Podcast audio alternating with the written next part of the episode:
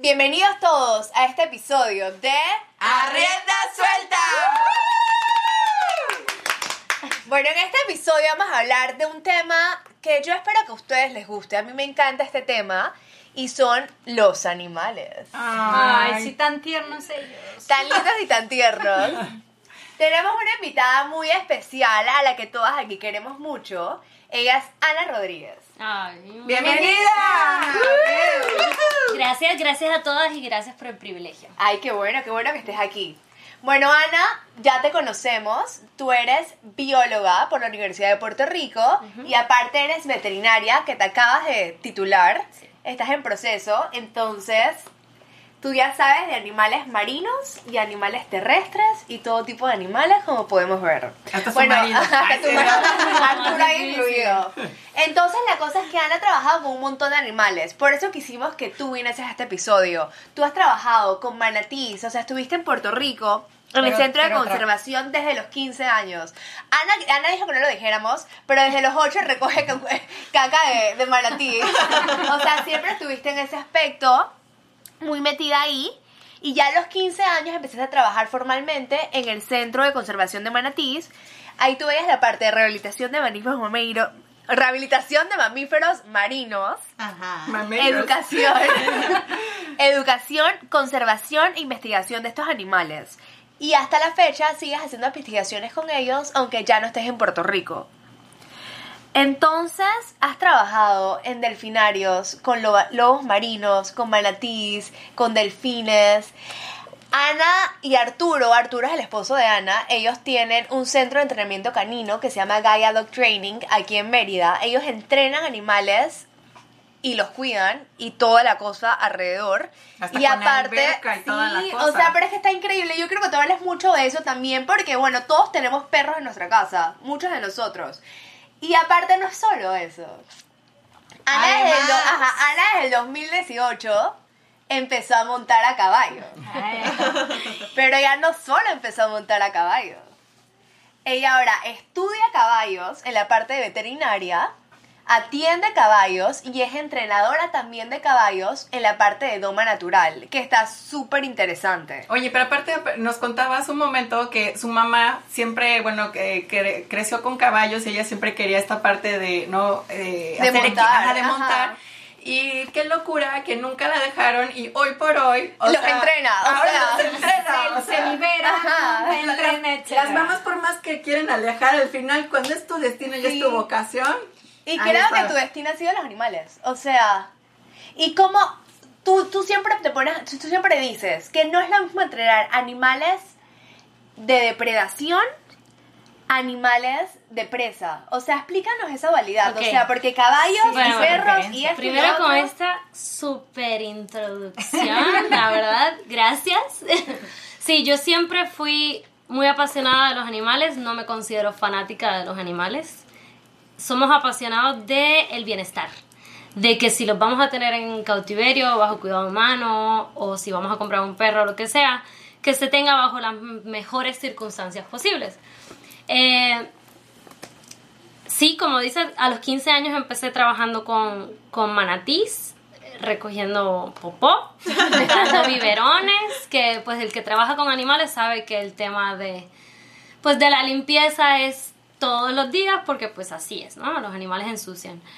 Eh, con los manatís tuve la oportunidad de trabajar en rehabilitación, eh, rescate, entrenamiento y en la parte más importante que es el tema de la conservación, porque al final estamos hablando de una especie que está en peligro de extinción y pues lo más importante es cómo concientizar a todo el mundo de que qué es lo que podemos hacer o qué tan poquito podemos aportar para, para no afectar tanto a esta especie y tratar de, de perpetuarla, ¿no? Entonces, yo estaba muy, muy emocionada porque pues mi trabajo era dar biberón a un bebé manatí. Ay, es que eso es bien bonito. Oye, sí es muy cierto esta parte cuando dicen, eh, perdón que te interrumpa, pero cuando hay un animal en, en cautiverio y tienen crías es porque realmente ellos se sienten a gusto. Sí, definitivamente. Yo Depende de la especie que se esté hablando, pero definitivamente un animal cuando se encuentran en bienestar y se satisfacen sus necesidades fisiológicas porque un cuerpo que no está bien nutrido no es el, mejor candidato para reproducir. Entonces, cuando ellos están en, unas condiciones óptimas, sí se da la reproducción. Eso también es... Como cualquiera de nosotros. oye, cautiverio, oye, suena, no suena nada mal, chao, Bueno, pues trabajando con, con los manatís, mi pasión siempre era estudiar veterinaria, pero en Puerto Rico no hay veterinaria. Tenías que, tienes que oh. irte a Estados Unidos a, a, estudiar allá. Y eso significa 50 mil dólares anuales. Exacto. Y pues entré a la Universidad de Puerto Rico, ahí estudié biología y al mismo tiempo trabajaba con esto de los manatís. Una de las partes más importantes ahora, yo sé que todas tienen bebés y están con, con este show, porque yo ahora las escucho y empiezo a, a cuestionarme cosas de crianza y cosas de, apego, apego. Y, Estoy apegada a mi mamá. Duermo con ellas. Y pero la verdad, o sea, ahora que las escucho y las veo como son como mamás y como quieren dar así su máximo, valoro muchísimo la oportunidad que me dio mi mamá cuando de niña ella me llevaba a esa universidad y yo, o sea, pues pasaba tiempo ahí porque eso se volvió mi vocación, mi trabajo y mi pasión. O sea, mi mamá me llevaba y me dejaba... O sea, pero tu mamá... es, es, profesora, universitaria. Ah, ok, ok, ok. Y te llevaba al trabajo. Me llevaba al trabajo. Exacto. Lo que hemos hablado... no, perdón, es que yo pensé que a lo mejor ella trabajaba como pon tú en, en esta parte de la crianza de alguna eh, especie. No, no, ah, no, no es científica, no es veterinaria. Pero haciendo un, haciendo un pequeño hincapié aquí, creo que es lo que hemos hablado en muchos episodios. Como el hecho de tú llevarte a tu hijo al trabajo porque no tienes otra opción, te ayuda a que se desarrolle. Tú terminaste amando, amando esto. Claro. Y pues, a ver, yo no sé qué hubiese sido de mi vida si mi mamá no me hubiese llevado ahí. O sea, yo sé Qué que... fuerte. Sí. sí. O sea, si mi mamá no, no, hubiese tenido la confianza y la seguridad de dejarme ahí porque pues, sabía que yo iba a estar... Pues al final era una niña pequeña y me estaba dejando en... En, una organización Y... Pero ¿a qué edad empiezas tú como a decir, ah, creo que esta es como mi vocación? Yo, desde que tengo uso de razón, le, mi mamá dice que a los cuatro años yo le dije que quería ser doctora de animales. Y pues siempre me apasionaban, pero como también me sobreprotegía, ahora que también está del otro lado, que me prohí, no me dejaba ir a montar caballo porque era muy peligroso. Eh, me daba unas cosas y me quitaba otras que ahora, mira, ya... Mira dónde estoy parada. no puedo despegarme de los caballos. Pero, pues, sí eh, valoro mucho y agradezco esa exposición que, que, me dio mi mamá, que me pudo guiar a encontrar pues mi pasión, que es el entrenamiento. Sobre todo, me encanta la medicina, pero el entrenamiento me fascina, o sea, eso es la verdad, es lo que hacemos, a lo que nos dedicamos y es el cometido del entrenamiento no es que el perro se sienta, que el perro se eche o que responda al llamado, o sea, el entrenamiento simplemente es una herramienta de estimulación que si los tenemos bajo cuidado humano tenemos la responsabilidad de entrenarlos. Oye Ana, ¿y cómo fue que entrenaste la primera vez? O sea, porque estudiaste biología, pero biología con entrenamiento, quiero entender que nada que ver. No. Entonces, ¿cuál fue la, tu primera experiencia o la que recuerdas que dices, me gusta más el entrenamiento? Mi primera experiencia de entrenamiento fue con los manatís. Teníamos en el Centro de Conservación de Manatíes, con el doctor Antonio Mignucci, teníamos un manatí que está bajo cuidado permanente porque no puede flotar eh, y su condición le incapacita que viva en libertad. Eh, y ese animal, para darle una calidad de vida y estimularlo y que no solamente estuviese entre las paredes de una piscina nadando, dando vueltas, eh, decidimos entrenarle comportamientos médicos para facilitar el manejo, en vez de que tenerle que sacar sangre, bajar el agua de la piscina, lo que, tenía, lo que hacíamos era que entrenábamos al animal a que viniera, que te diera la, aleta y que empieces con estímulos incómodos a desensibilizar el área como si le fueses a sacar una muestra de sangre, para que en el momento que se requiera, pues sea más fácil el manejo. Y esa fue la primera vez que, que entrené, fue con un ¿Y eso manatí. estaba a tu cargo 100%? O supongo que había alguien contigo, El, ¿no? el director del centro me delegó, o sea, como era un programa nuevo, porque Ajá. no habíamos entrenado manatís. Eh, Eso es simplemente fueron las circunstancias de ese animal, requería que fuera entrenado. Entonces, ok, teníamos Para- las bases del entrenamiento y obviamente teníamos asesoría de personas de Estados Unidos que ya habían entrenado manatís. Entonces, juntando a eso, pues eh, se O sea, hacía tú el trabajo. estabas en el lugar indicado y eso conllevó... Oye, Ana, pero me, yo estoy pensando, por ejemplo, todos estos mitos de los animales en cautiverio, ¿son ciertos? ¿Se les maltrata? ¿No se les maltrata? ¿Cómo los Sufren, entrenan? se ¿Sufren? triste, Los deprimen. se estresan. O sea, ¿cómo sabes si un manatí está estresado o está, sabes si está feliz. O un Claro. delfín que también en Sí, este- que es muy sonado. Y las Sí. orcas, ¿no? También.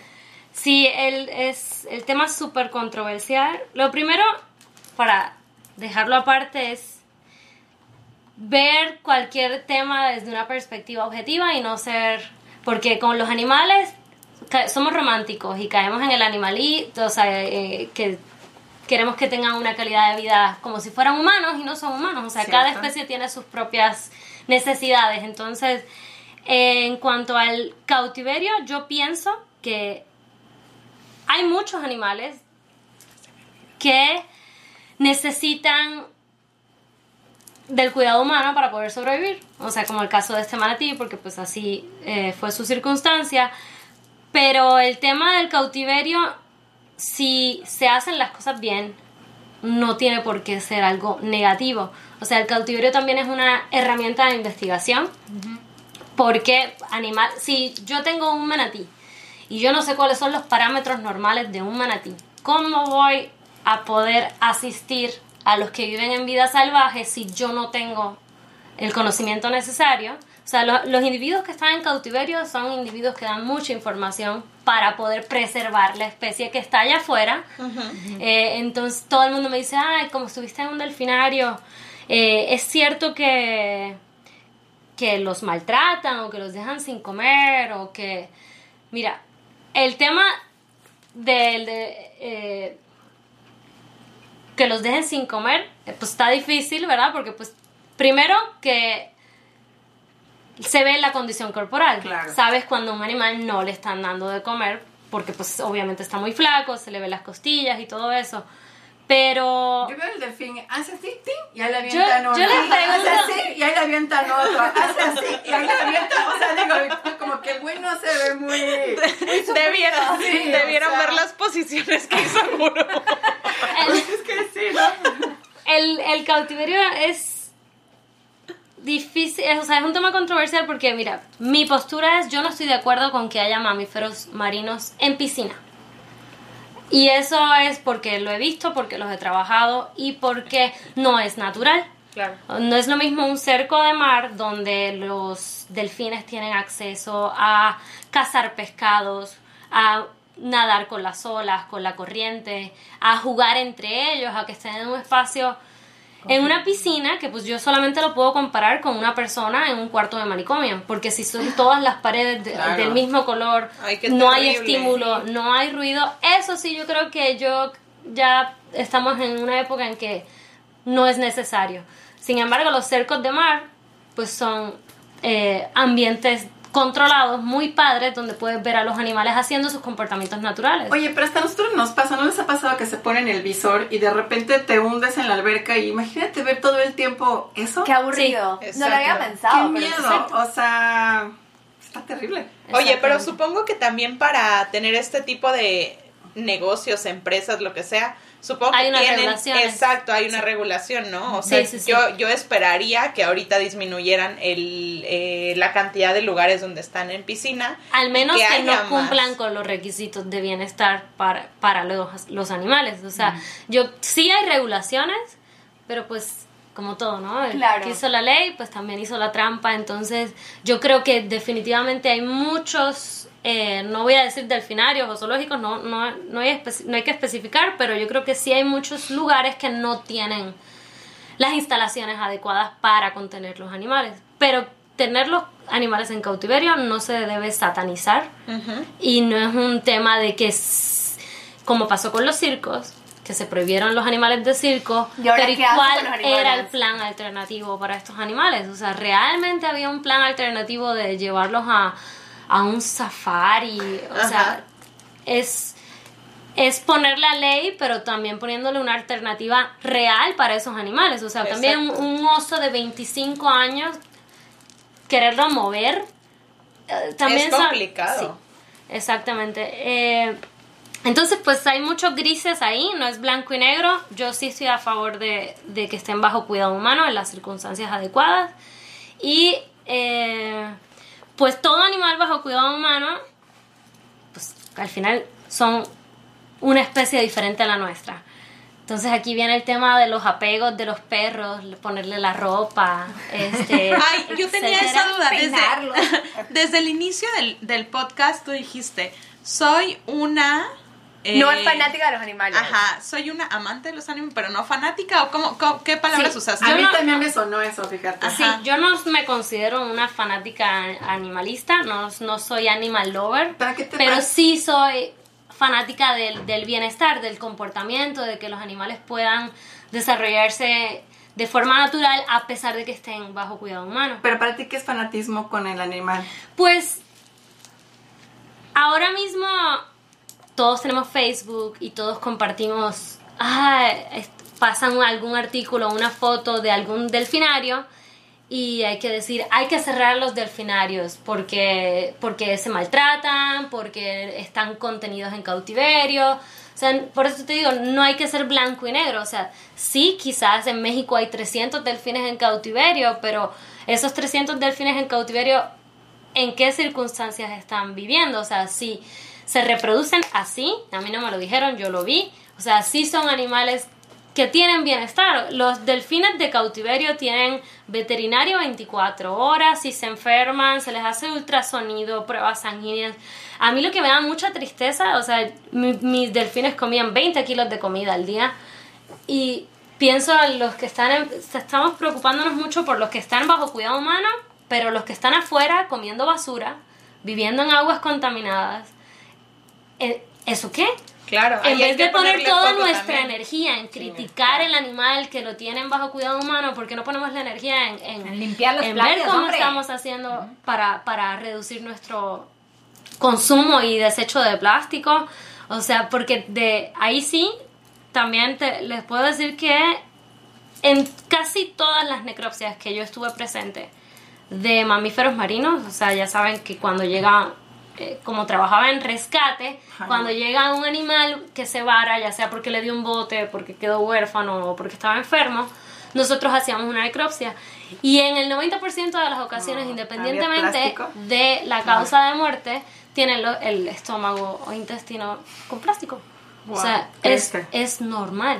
Claro, y es que también es, es importante ponerle foco a cosas que no nos damos cuenta, ¿no? O sea, sí es muy fácil decir, bueno, cierren todos los delfinarios, que digo, yo estoy un poquito en contra, ¿no? O sea, como en esta cuestión de, de, de tenerlos en albercas y así, pero también es importante reducir el, el impacto que le, que le estamos dando al, al medio ambiente. Claro, y no solo yéndonos tan lejos. Creo que algo que lo que Ana le hace mucho hincapié, y tú lo dijiste también al principio, es la responsabilidad de tú ser un dueño de mascota. Sí, es que somos muy buenos para en el Facebook criticar el delfinario, pero tenemos el perro Ah, en el patio sí, en la que, no, que no sale a ningún sitio, que no tiene ningún tipo de estimulación. Entonces, ese es el cautiverio que a mí me preocupa. Ese eh, que lo tienes en el- atrás de tu casa, Sí. con Claro. tu vecino. Y aparte ni lo agarran que porque está todo mugroso. Sí. O sea, eh, sí, ay, sí, no, sí está Y para hacerlo así más terrible, también para mí los caballos son uno de los animales que padecen más de la falta de bienestar. O sea, pues los caballos son animales que están diseñados para estar caminando y pasando 23 horas al día. Y los queremos contener en una caja y darle alimentación dos veces al día. Cierto.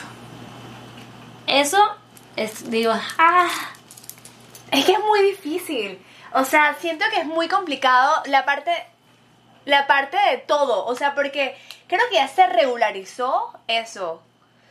Entonces, es simplemente como cambiar el chip con lo- la parte, por ejemplo, de los perros. O sea, me acuerdo que Arturo, Arturo es el esposo de Ana, y vino el otro día a darme una, un taller de los perros, pues. Y él me decía, es que a veces tú lo ves como que una responsabilidad. Pero bueno, sí es una responsabilidad. Pero ¿por qué tú no vas y cuando vas a sacar a tus perros también es tu momento de desestrés? Es la forma en que nosotros lo veamos. Entonces, ¿qué tú nos puedes decir? Por ejemplo, no todos tenemos caballo, pero por la cuestión de los perros, ¿qué yo tengo que hacer para que mi perro esté bien? Pues primero, para que toda relación sea equilibrada, se necesita que el perro es otra especie, entonces el perro necesita ejercitarse, estimularse y tener una disciplina, porque los perros son gregarios, son animales de manada y en las manadas hay estructura. Entonces, en casa no es, no es el perro, mamá y papá. Es. ¿Ah, no? No. yo, yo tengo publicado hace poquito así mi manada y digo el nombre de mis hijas, mis perros y mi marido.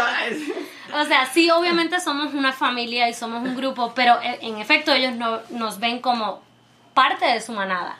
Y hay una organización estructural ahí que, que generalmente pretendemos nosotros ser el alfa. Entonces, si somos el alfa, somos el líder de la manada, somos el que da la instrucción. O sea, es como dice Tere, o sea, si vas a sacar a, tu perro, pero y vas a estar súper ansioso porque sabes que en la casa de la esquina hay cuatro perros que van a estar ladrando y, y el paseo va a ser eh, una, una tortura en vez de un momento de relajación, tanto para el perro como para el dueño. Pues eso no es bienestar. O sea, bienestar empieza de que Tere dice, yo voy a sacar a mi perro y tenemos que tener conscientes que cada acercamiento o cada actividad con nuestro perro es una sesión de entrenamiento. Si yo permito ahora que me jale con la correa, por, por, decir un ejemplo, que te lleve a pasear. Que me lleve a pasear. eh, la próxima salida que yo pretendo, que camine junto a mí, pero si qué información conflictiva le estoy diciendo, o sea, porque hoy tenía la actitud de hacer la sesión, pero mañana tengo la actitud de andar en el teléfono y que el perro ande de lado a lado. Entonces, o, voy a estar caminando junto a ti, o voy a dirigir la caminata como un loco. Entonces, ¿qué, ¿qué, queremos nosotros? ¿Qué si le quieres exigir, pues también tienes que guiarlo. Claro. A mí yo tengo un vecino que este, siempre cuando voy en la mañana a dejar a Miranda, va en el carrito de golf. Entonces Malish y Yuki siempre van y hace cuenta que las mañanas van, así les va pegando el aire y veo a Marish así con su carita. y que le va pegando el aire y así vamos todos en el mismo mood. Yo con mi café en mano, el pelo volando. Miran, o sea, vamos bien relajados. Ya, hacen sus necesidades y todo. De regreso, eh, cuando Miranda también vuelve a salir, hacemos la misma dinámica, entonces es como el calor y todos vamos así como que... y ya en la noche vuelven a salir ya nada más como para hacer pipí, ya como la, última de la noche, ¿no? Entonces cuando voy a recoger a, Miranda, me volteo y a mis dos perros les hago... Y ya, o sea, a veces, mira, ya, porque desde hacerlo diario, se quedan ahí. Bueno, me, me dice un papá un día, me dice, oye, ¿cómo le haces con tus perros? Porque me tiene impactado. ¿Por qué no salen corriendo si tú los dejaste en el carrito de golf sin correa? O sea, mis perros andan sin correa. O sea, punto. Hasta, hasta me dijo, qué irresponsable eres.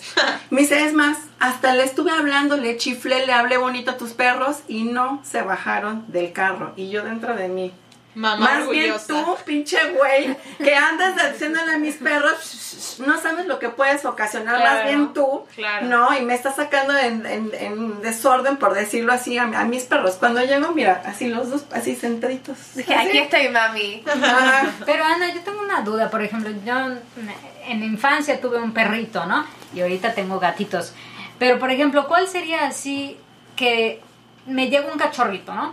Y nos quedamos viendo y así como que la primera instrucción para que entienda el mensaje de que aquí yo soy la que pone el orden, esta es mi casa. Como, como que, ¿cómo es? O sea, como la introducción entre un perro Sí, cómo empezar con el pie derecho con un cachorro, ¿no? Sí. Ana nos puede hablar de eso porque Ana tiene dos bebés. Ah, sí. Este Ayer cumplieron un mes. Ah. Están bien ricas. Cachorros. Cachorras. Ok. eh, el entrenamiento de los perros, pues no hay una varita mágica, ¿verdad? Claro. No hay una varita. El entrenamiento es... Las bases del entrenamiento son sencillas. El condicionamiento operante dice que si tú quieres ver una conducta repetida en el futuro, pues debe haber una consecuencia positiva. O sea, si me, si me refuerzan, Me estás, me estás remontando a mis clases de psicología Sí. de primero y segundo semestre. Estás ya ahí. sabes. Pavlov, Sí. Pablo, el que salivaba con la campanita y así, sabes. Sí, pues eso es lo importante, o sea, ser constantes de que si hoy no se va a permitir una cosa, pues no se le per- no es como que ah, hoy quiero que se suba a la cama y ya mañana no quiero que se suba a la cama.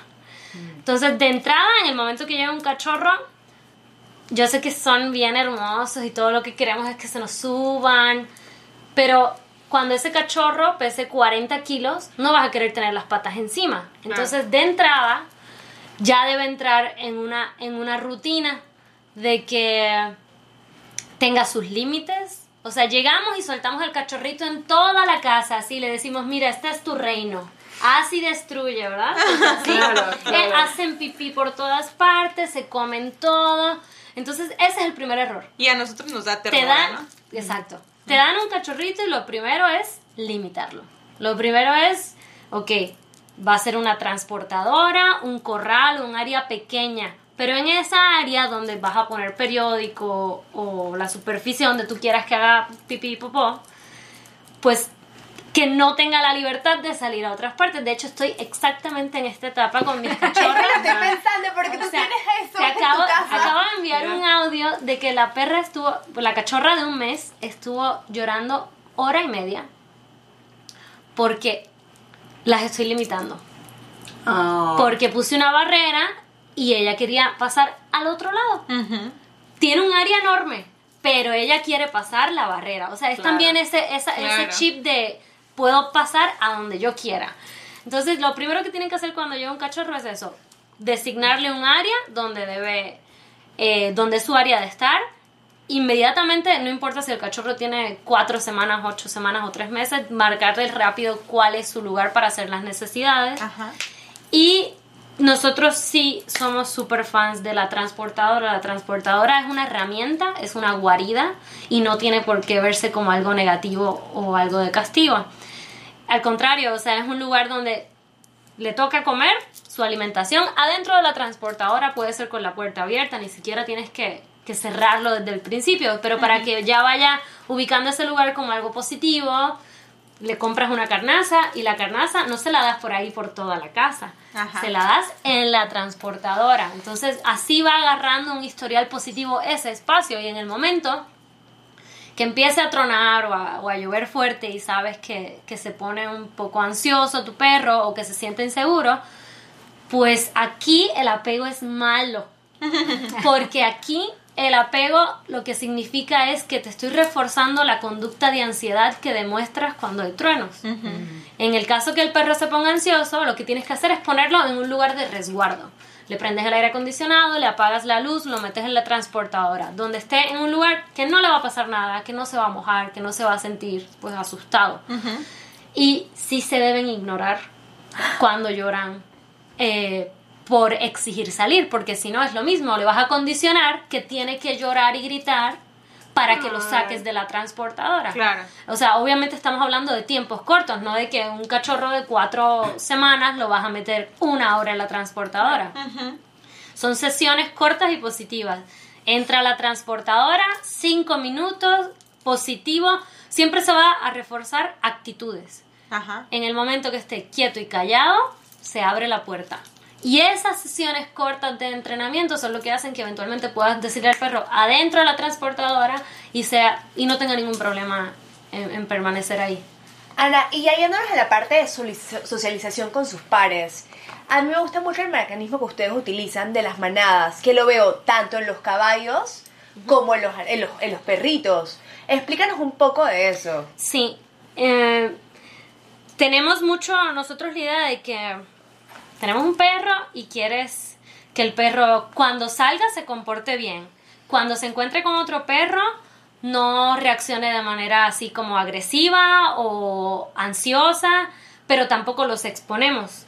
Entonces pretendemos como que al perro ponerle un chip y no lo exponemos a los estímulos que queremos que, que sean naturales en el caso del perro. Que lo lleves a socializar a, a un parque no está mal, pero ahí no tienes control. No sabes si el perro de la otra persona es un perro agresivo. O sea, hay mucha gente que no tiene la cultura. Se pone un listón amarillo, no sé si lo habían Sí, he escuchado. escuchado sobre los colores, ¿no? Exacto. Sí. Un listón es como, como una, una bandera roja que ya el propietario te está diciendo, oye, pues Cuidado. mantén tu distancia Claro. porque pues este animal puede reaccionar de manera inesperada. Entonces, a mí por eso la socialización de parque no, no me gusta porque siento yo que no puede saciar el- la naturaleza del Claro. perro. La naturaleza del perro, pues volvemos a lo mismo, o sea, son gregarios, viven en manada, eh, ellos establecen quiénes son más dominantes que quién, es parte de todos han visto los perros cómo, cómo juegan así con la boca y ahora yo estoy sobre ti, luego tú y jugan y corren. Y oliéndose el trasero. Orien sí, exacto, exactamente. Los sí. chipos. Entonces, eh, en nuestro programa de entrenamiento, el 70% del trabajo es permitirles socializar de manera libre e independiente. O sea, porque si los monitoreamos, si están bajo supervisión todo el tiempo y son manadas hechas selectivamente, o sea, buscando perros que tengan actitudes compatibles, obviamente que nadie se ponga en riesgo, siempre evitando una agresión, pero que ellos puedan jugar, correr, morderse, porque eso es lo que hacen los perros. Oye, cuando te llega, por ejemplo, a, a este lugar que tú tienes, este, un perro como que ciertamente es como un poco agresivo, ¿cómo, o sea, cómo ace- aceptas a ese perro? O sea, o ¿cómo, cómo es ese proceso si te llego y te digo, oye, mi perro la verdad es que no convive, pero me urge dejarlo porque, o sea, tengo que viajar y no sé, X cosa. Entonces, ¿tú cómo, cómo interactúas con el perro cuando sabes Es un que perro que te dicen, ah, es un pitbull de tres años que nunca ha socializado. Ah. Eso es, es como muy Ajá. común que te lo digan así. Y pues sí, sí lo aceptamos. O sea, lo que pasa es que primero llega el perro. Obviamente nosotros pedimos unos requisitos de admisión para poder este, controlar que todos estén vacunados, desparasitados y con preventivos. Y una vez llega el perro a las instalaciones, pues lo vemos. Un buen entrenador es un excelente observador. Entonces tienes que ver cómo es su postura, cómo, él reacciona a la presencia de otros perros. Eh, en nuestro lugar, no me dejarán mentir. Eh, Creo que todas somos tenemos- clientas. Sí, todas. tenemos aproximadamente 60 perros, eh, entre los que van de pasadilla y hotel, y no hay ni un perro ladrando. Nunca. No, No. Eso no es hay, maravilloso. no hay, es o sea, mi perra está sola en la casa y 24/7 está ladrando. La llevo a Gaia y parece que no tiene voz. O sea, Es que eso es súper importante porque es lo que les digo de la ansiedad. El ladrido en los perros es alerta. Es, es alerta, es algo desconocido. En mi espacio, bajo mis reglas, no hay alerta y no hay nada desconocido. O sea, tiene que ser un nivel como que de armonía y que todos estén en la misma frecuencia. No tiene por qué haber eh, perros acelerados y si un juego se sube de tono, porque a veces están jugando y se agarran las orejas así, lo que hacemos es que se les corta. Se les corta, se sacan, los separas o, o rompes, na- mira, con que le hagas así, ya lo desenfocas, te pone atención a otra cosa y ya se le olvidó que estaba con el otro perrito. Entonces, eso sí es parte de la varita mágica, no dejarlos ladrar, es súper importante y eso también es algo que todo el mundo debería hacer en casa. O sea, si estás con tu perro, si estás, perdón, en tu casa y pasa el del pan, pasa el de las tortillas, el del gas y el perro se quiere comer a todo el mundo que está Sí. afuera, Si es que así sea un chihuahua de dos Ay, centímetros. no, bueno, Yuki, que es una pomerania, cada rato te Exacto. "Shh, cállate, shh, Exacto. cállate". Pero eso es importante, mandarlos a callar. O sea, sí, se tienen que... A ver, yo tengo una duda bien importante. Ahorita, últimamente, estamos en el mood de no compres, adopta. Ajá. Que yo amo eso, esa situación porque cada vez hay más perritos abandonados y eso es horrible. Entonces, bueno, aparte, aparte de exhortar a todos los que nos escuchan a que adopten en vez de comprar, este, yo tengo una duda y mi mamá me va a agradecer esta duda que yo te voy a decir. Nosotros acabamos de adoptar una perrita. ¿Otra? ¿Con no, tu mamá? no, no, la misma. Ah. Perlita. Perlita, que es el dolor de cabeza de mi mamá. Nosotros la adoptamos porque, pues, mi mamá tenía como esta curiosidad de, de tener un perrito en casa, porque al menos Frida, que es la mía, este, la ama y todo, ¿no? Entonces nos encontramos esta oportunidad de adoptar y entonces ella feliz de la vida dijo que sí. Pero entonces nosotros nos enfrentamos a una situación en la que es una perrita que tendrá que ser a 7, 8 meses, en el cual no puedes empezar a trabajar con ella desde cachorrita, que ella era callejera, entonces está acostumbrada a hacer y deshacer lo que ella quiere en la calle. Y entonces, ¿cómo nosotros podemos empezar a entrenarla? Y, y también exhortar a todas las personas que dicen, ay, no quiero adoptado porque pues seguramente tiene malas mañas, etcétera. Entonces, ¿cómo empezar a, a, a- a- ¿cómo se dice? Entrenar, ajá, a un perrito adoptado y que pueda adaptarse a las reglas que hay en casa. Claro. Mira, nunca es tarde. Perro viejo sí aprende. Claro. Eh, o sea, es cuestión de ser claro en la comunicación, de que todos somos influenciados por experiencias pasadas, o sea, absolutamente todo. Un perro de ocho meses que probablemente vivió en la calle y pasó hambre, pues definitivamente puede tener acaparamiento con la comida porque pues él no sabe si va a comer más tarde. Ay, O sea, ese es su momento y su oportunidad de comer. Y son cosas que, pues, siendo consistente, sí se le pueden quitar. Eh, nada más hay que tener mucha. Ella, por ejemplo, paciencia. hace pipí así, dos pasos y hace pipí, dos pasos y hace pipí. Y aunque ya intentamos hacerle una rutina de que no bueno, mi mamá, ¿no? Se despierta y la lleva a hacer pipí. En la tarde, este, no sé, cualquier cosa y la lleva. Pero así en el Inter hace pipís por todos lados como queriendo marcar su Y ella territorio. se emociona cuando la saludan y se hace pipí. No sé. A lo mejor. Ah, bueno, cuando llega mi papá se hace pipí. Es que, entonces, cuando lle- llegamos a saludar al perro y le hacemos una fiesta, ¡ay, bebé chiquito, ¿cómo está? Entonces, le estamos haciendo ansiedad y se va a hacer pipí. Entonces, la fórmula, la fórmula con tu papá sería que tu papá llegue y la ignore Ok. y no le hable, sobre todo no hablar. Para, para muchos perros, el, el que le hables es reforzante. O sea, aunque le estés regañando, pero ya le estás hablando, le estás dirigiendo tu mirada, Mirada. tu tiempo, entonces eso es reforzante. Me acuerdo que mi mamá regañaba a su perro así. Le decía, Tachan, ¿cuántas veces te voy a decir? Se regaña. Esa es mi mamá. Y yo, Esa es mi mamá con de verdad cree que tu bueno yo Que creo que a mí mis entienden. perros me entienden perfecto o sea Pero yo me acuerdo del perro sentado así viéndola y mi mamá, pero ¿cuántas veces Tachan? No, no lo puedo creer. No lo puedo Y el perro le valía. Claro. Y entonces también lo, lo regañaba seis horas después de que había hecho lo que había hecho. Entonces el, el tiempo también. Cacharlos en el momento, pues es súper importante. Pero... Eh, hijos es que, eso está bien difícil porque Sí. a mí mis Sí. perros de repente se oyeron en los tapetes y mira yo desde que estoy abriendo la puerta y no salen a saludarme Ya sabes que lo hicieron. yo empiezo y empiezo a oler, a oler y yo digo, ahorita me los voy a cachar. Y luego, ¿sabes qué hace? Que abro la puerta, entonces así va uno y acusa al otro. ¡Ay, no! Te juro, pero mira, Malish es más buena onda, pinche Yuki es bien traicionera.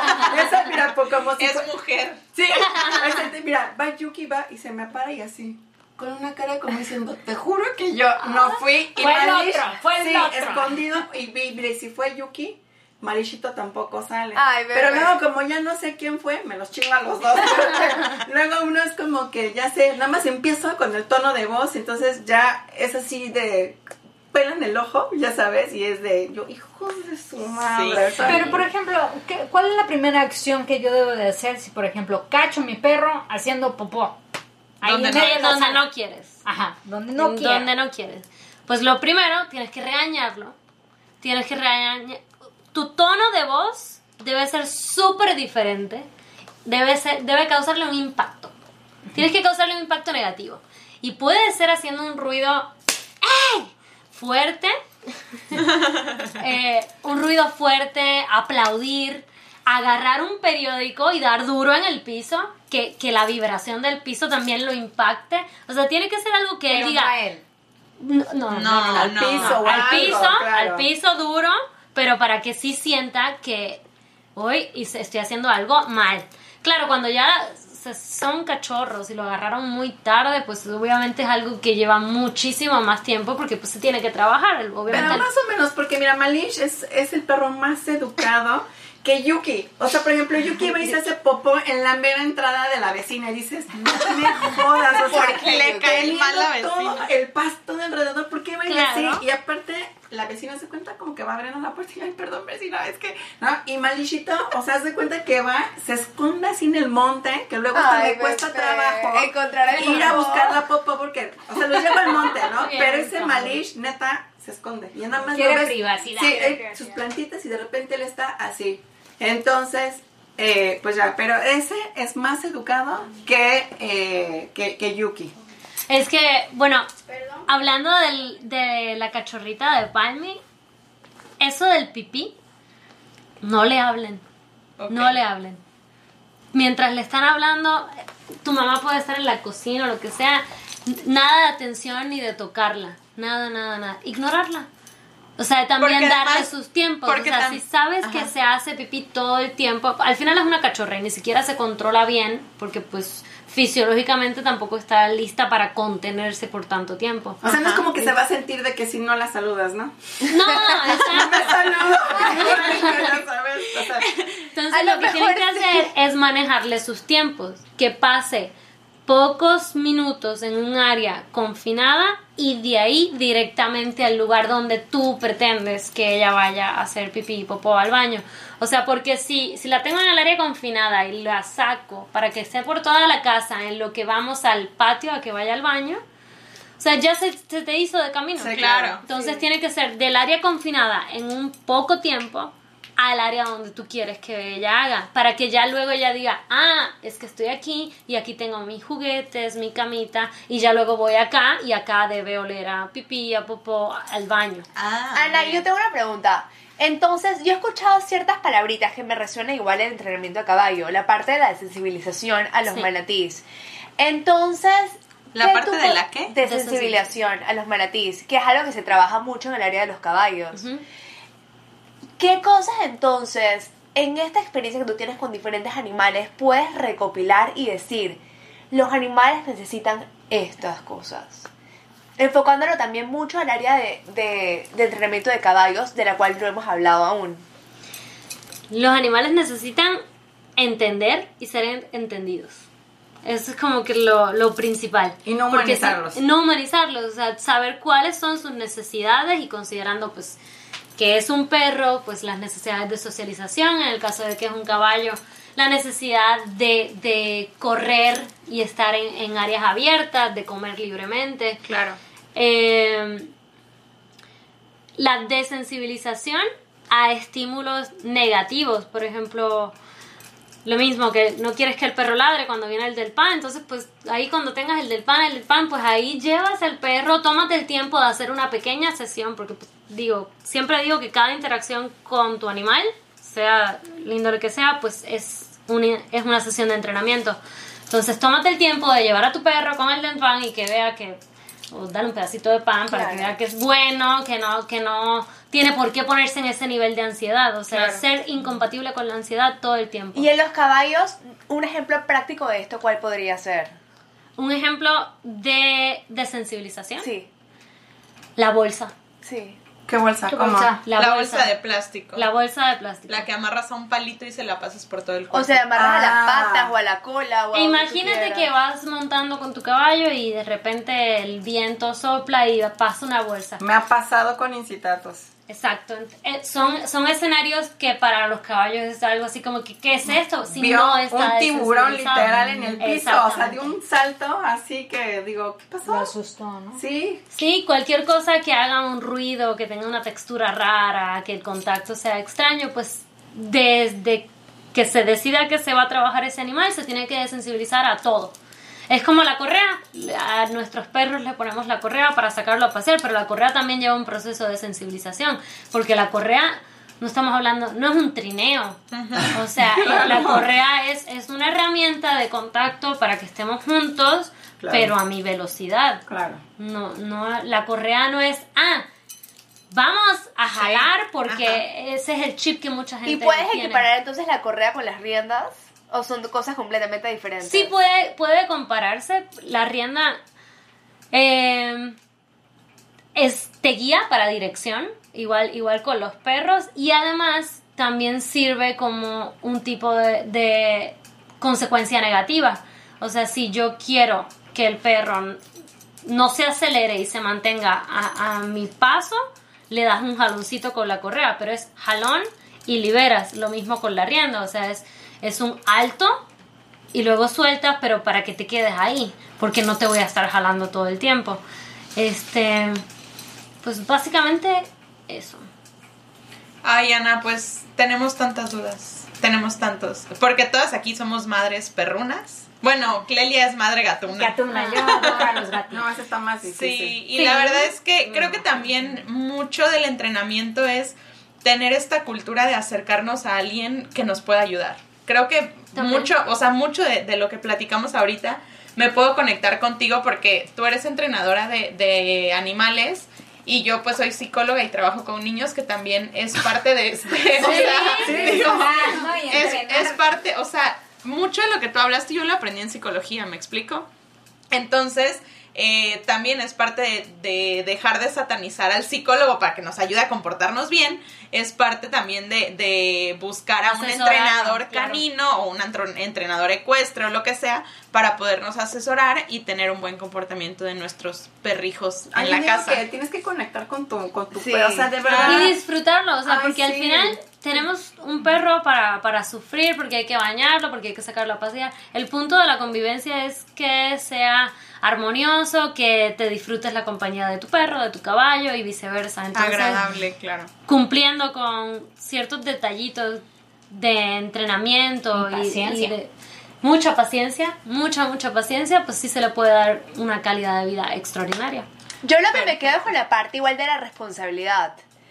Tú eres responsable, ese perro no pidió estar en tu casa. No, exacto. Ni el caballo pidió estar en la caballeriza que tú estás pagando. O sea, te tienes que responsabilidad de los animales que tú adquieres por decisión propia. O sea, ellos no fue su voluntad. Entonces, tú no estás pendiente de qué necesitan, de qué no necesitan, cómo puedes mejorar su calidad de vida. Entonces, qué vergüenza. O sea, entonces, ¿qué vas a hacer?